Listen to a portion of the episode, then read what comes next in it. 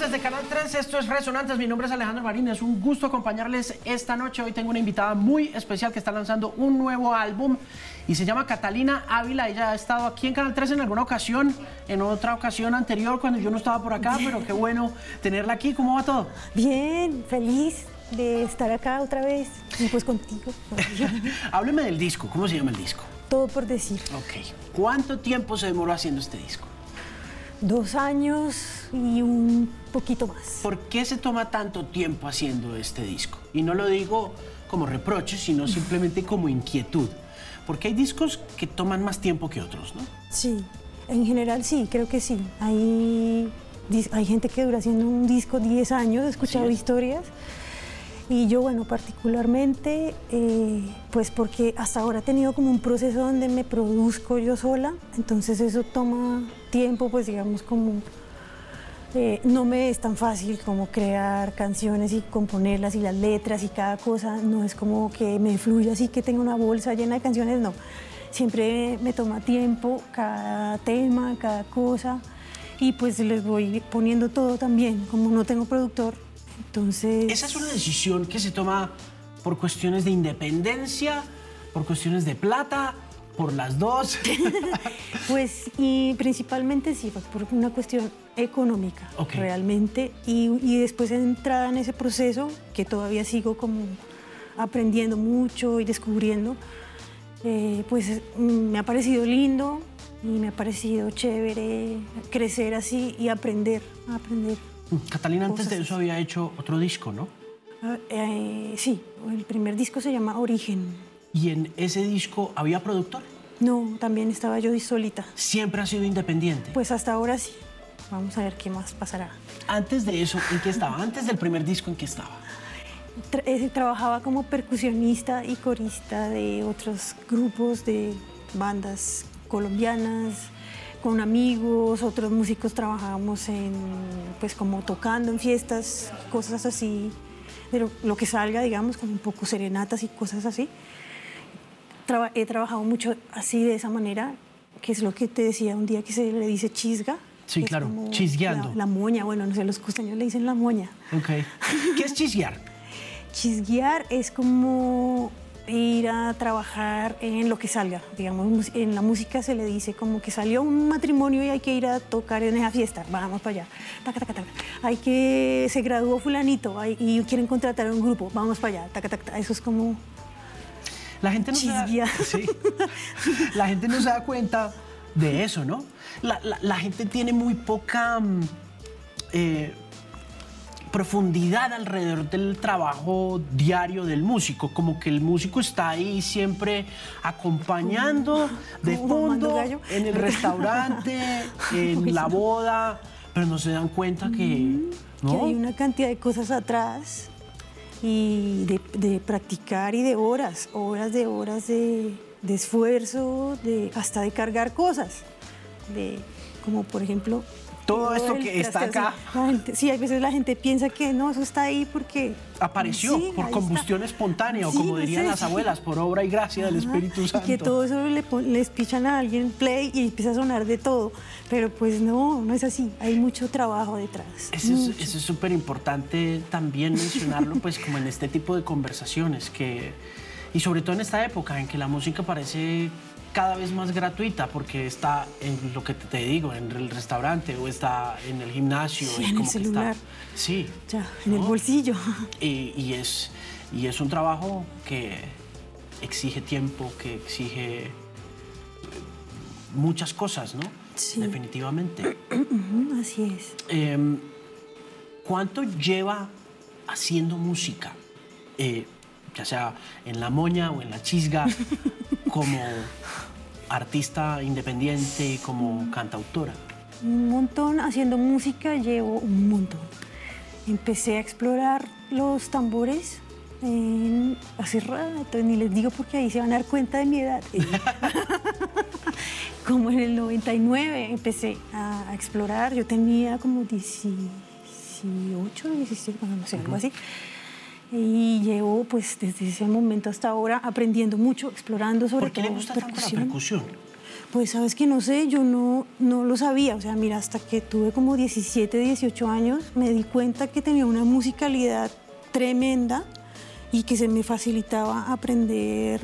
Eh, pues bueno, yo siempre he sido desde chiquita muy dada a las artes, me gustaba mucho dibujar, cuando estaba pequeña andaba rayando todo, me regañaban en el colegio porque no ponía atención por estar dibujando a la profesora, por estar haciendo caricaturas de fulanita, de no sé quién.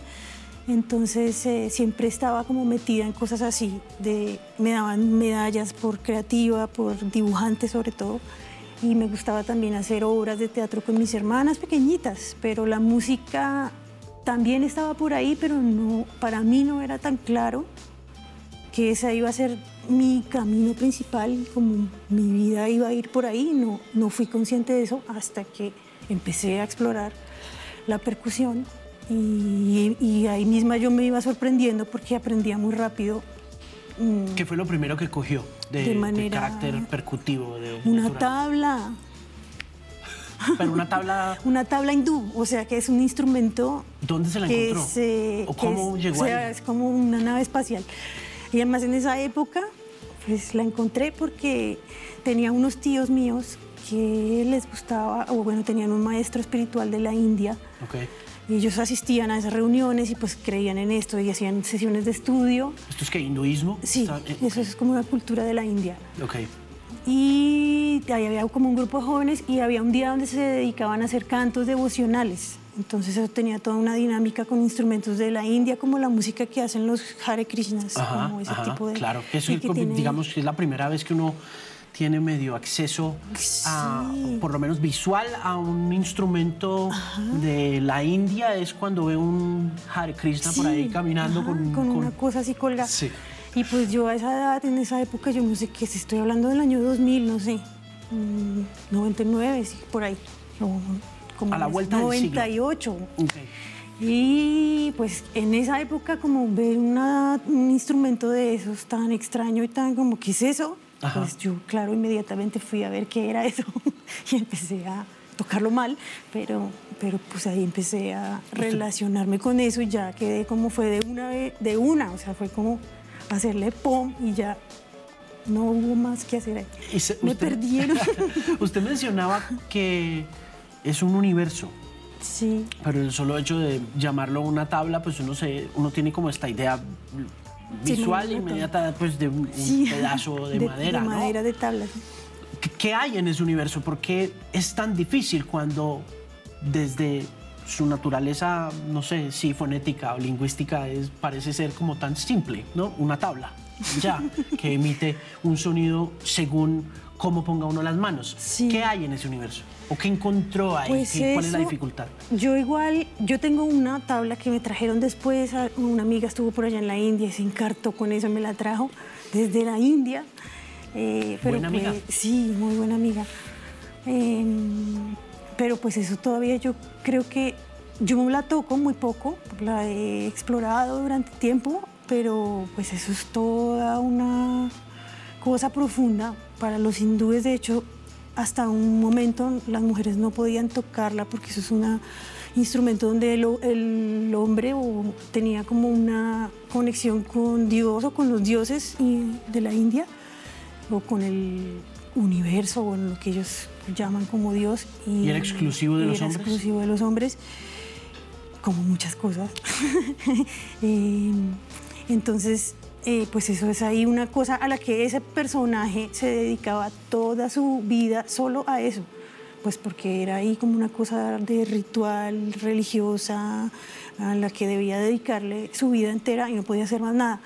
Ya después, pues mm, ahora pues todo está mucho más al acceso de, de todo el mundo, de muchas cosas, y pues de las mujeres, ya hay varias mujeres que tocan la tabla en la India, no son muchas, porque creo que todavía tienen restricciones para eso. No, y sobre todo ahora, con ese gobierno de Narendra Modi que es bien, bien, bien, bien derechosito. ¿no?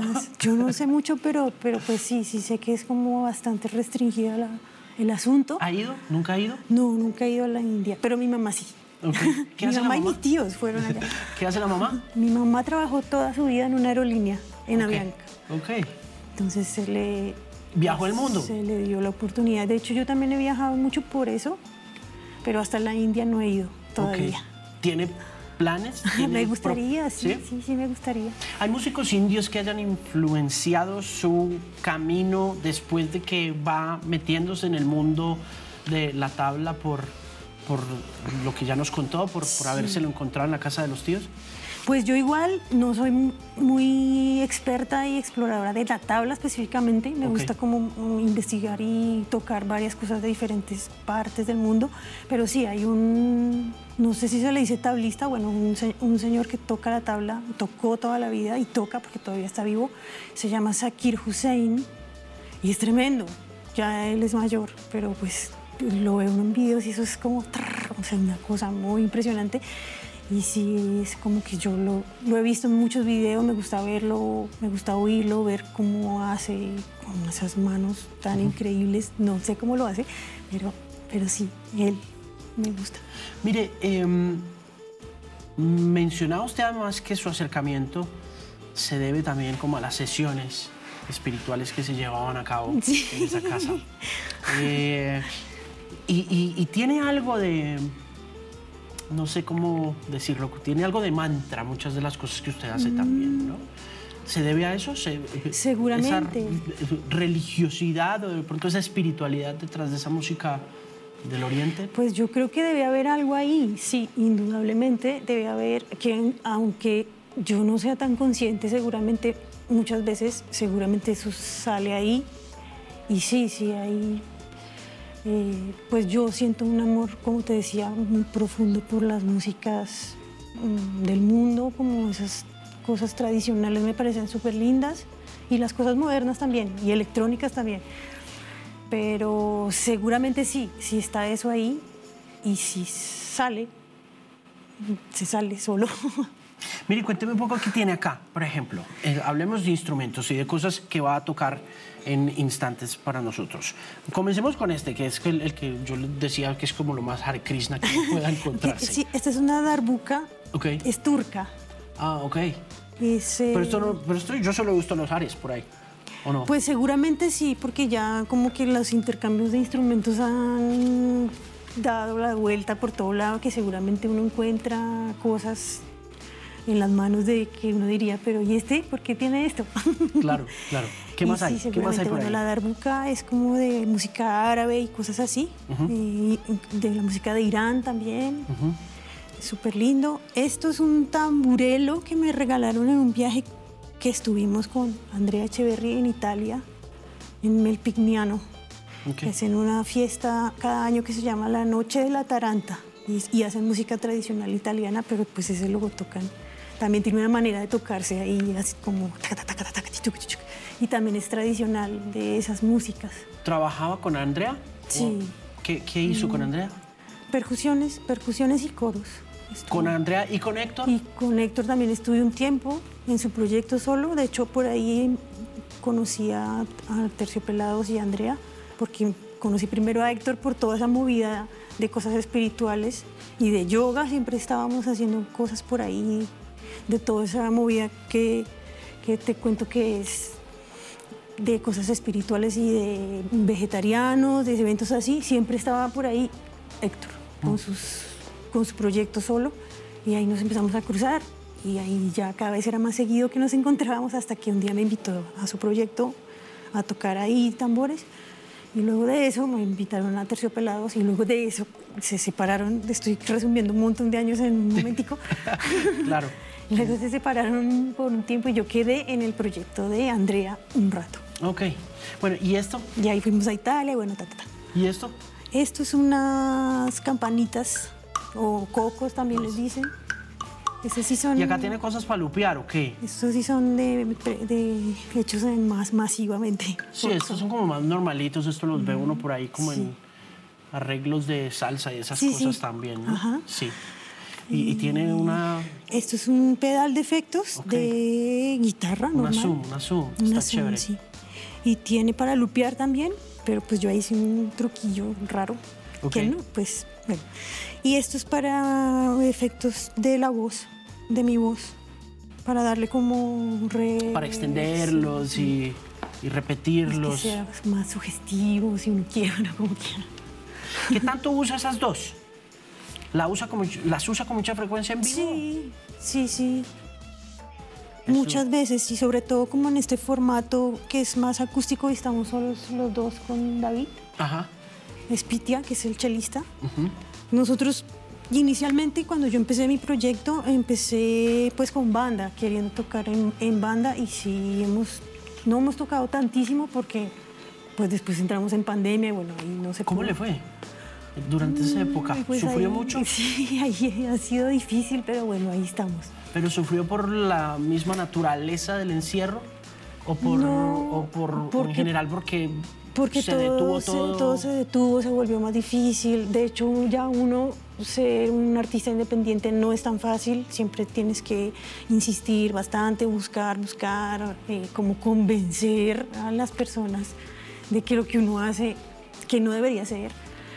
Eh, y pues ya encerrados, pues todavía se volvió, siento yo que se volvió todo más complicado porque como que se, es mi percepción. no Claro, sé claro. como que se le da prioridad, digamos, a, aún más prioridad a grupos y propuestas que ya la gente conoce, porque pues todo el mundo está encerrado, parado, se necesita trabajar y digamos que eh, pues la, la- la prioridad era, es un poco esa, siento yo, más que un grupo nuevo o un artista nuevo que está ahí como queriendo oh, vis- visualizarse, difícil, ¿no? entonces se volvió todo más difícil. Esa es mi Y, so- percepción. y sobre todo con estas músicas que no representan que no nada son- del sentir, digamos, masivo, Ajá. como está estipulado o establecido por una industria pues, gigantesca donde pues, los números son los que importan. ¿no? Sí, exactamente. Entonces, pues en ese sentido se ha vuelto un poco más difícil, aunque nunca faltó cosas para hacer, igual uno está siempre ahí creando, de todas maneras también surgieron alternativas de transmisiones y cosas desde casa que, que fueron como un salvavidas que iban saliendo por ahí para los artistas independientes y así, pero pues en general creo que para todos fue difícil porque también conversé algo por ahí con Andrea tal vez alguna vez y también estaba Andrea estaba muy afectada, estaba ella afectada, duro. sí, entonces también le dio y me imagino que también se afectan un montón porque ya ellos viven de eso, digamos, de esos grandes no como uno que todavía está buscando entrar en esos espacios ¿Usted de qué vive? de milagro. Eh. no, pues no sé, en realidad sí, no sé, no sé uno cómo hace en este país para vivir. Para ser músico, bueno, para ser yo, colombiano. Pero no, pues ahí uno hace mil cosas. Yo igual sigo tocando, cuando me llaman a tocar percusiones, pues voy y lo hago, claro, contentísima. Y así pasando proyectos, o sea, me he ganado algunos proyectos de las convocatorias del Estado, bueno, cosas así, ok. o sea, como haciendo cosas, cosas privadas. También trabajo con mi hermana mayor, que a veces tiene que organizar eventos para su empresa Sí, que tienen que ver con teatro y música, entonces ahí yo voy y le armo toda la cosa. chévere. Entonces buenísimo. ahí sí. Ah, bueno, bueno, hay cositas, hay cositas Sí, para hacer, sí, por lo menos. Mire, em, hábleme de ese contrabajo. ¿Cómo es que es David? ¿Se llama? David, sí, ese es un David la va a acompañar ahora en esta sesión y ese es un cello, Es un entonces, cello. pero usted eh, me contaba que es un cello de cinco cuerdas Sí, tiene cinco cuerdas. y que por lo general ese instrumento tiene cuatro. Sí, tiene cuatro. ¿Y por qué tiene este cinco? ¿por qué? tiene cinco. Es una cuerda más baja. Ok, Y y es, eh, pues creo que principalmente lo hiciste así para ir a un registro más profundo y de darle un poco carácter de bajo. ok, ok. Sí, porque sí tiene ese airecito de, ¿no? Como de, como ese jazz, eh, fondo jazzero, bottom jazz Sí, ahí. qué lindo. Sí, sí, sí. sí. Es muy lindo. Entonces ahí ya el instrumento se vuelve todavía más versátil porque va- va desde un registro más profundo hasta cosas con la cuerda frotada que son más melódicas, más arriba. Entonces eso es muy chévere, digamos, como que en este formato y en el grupo también se, se redondea la, la- la sonoridad, por decirlo así. En el proceso de hacer todo por decir, usted utilizó GarageBand. Y quiero preguntarle eh, si esa también fue una decisión propiciada por la misma gratuidad de la herramienta y qué aprendió o si simplemente dijo de todos los programas que hay allá afuera para editar y para producir mi propia música, el que más cómodo me hace sentir es GarageBand. ¿Cómo fue la cosa? Pues yo empecé, el que sí hice completamente en GarageBand fue el, el disco primero que es Origen y ese sí quedó así casi todo, tenía muy poquitas cosas de afuera, bueno, mis percusiones, obvio sí, las voces y acordeones y cosas, pero tenía muchas cosas del programa GarageBand. Eh, ¿Por qué? Porque sí fue como lo primero que a lo que tuve acceso, digamos, de ese universo de un estudio de grabación en un teléfono, como wow. Y ¿Quién se lo presentó? Mm, mi teléfono. ¿En serio? Sí, tenía, o sea, tenía usted encontró en el celular el Sí, dije, software. ¿esto qué es esto? Entonces me puse a mirarlo y a cacharrearlo y dije, uy, aquí se puede Chévere. grabar tal cosa, aquí se puede grabar tal otra, pero el sonido de la de la grabación así nomás pues quedaba sucio tal, entonces me puse a investigar y encontré una interfase para dispositivos móviles así tin de ese conector de iPhone, sí. Entonces ahí allá fui a ella y bueno, empecé ahí a, a, a cacharrear y allá a grabar las cosas de afuera mejor por esa interfase. Y así quedó todo ese disco, en ese disco, ese te estoy hablando del primero, del que primero se llama de Origen. sí. Ese se quedó todo de GarageBand.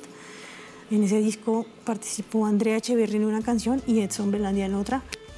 Mm, y así quedó, ese disco quedó así, bueno, así está en plataformas, ta, ta, ta.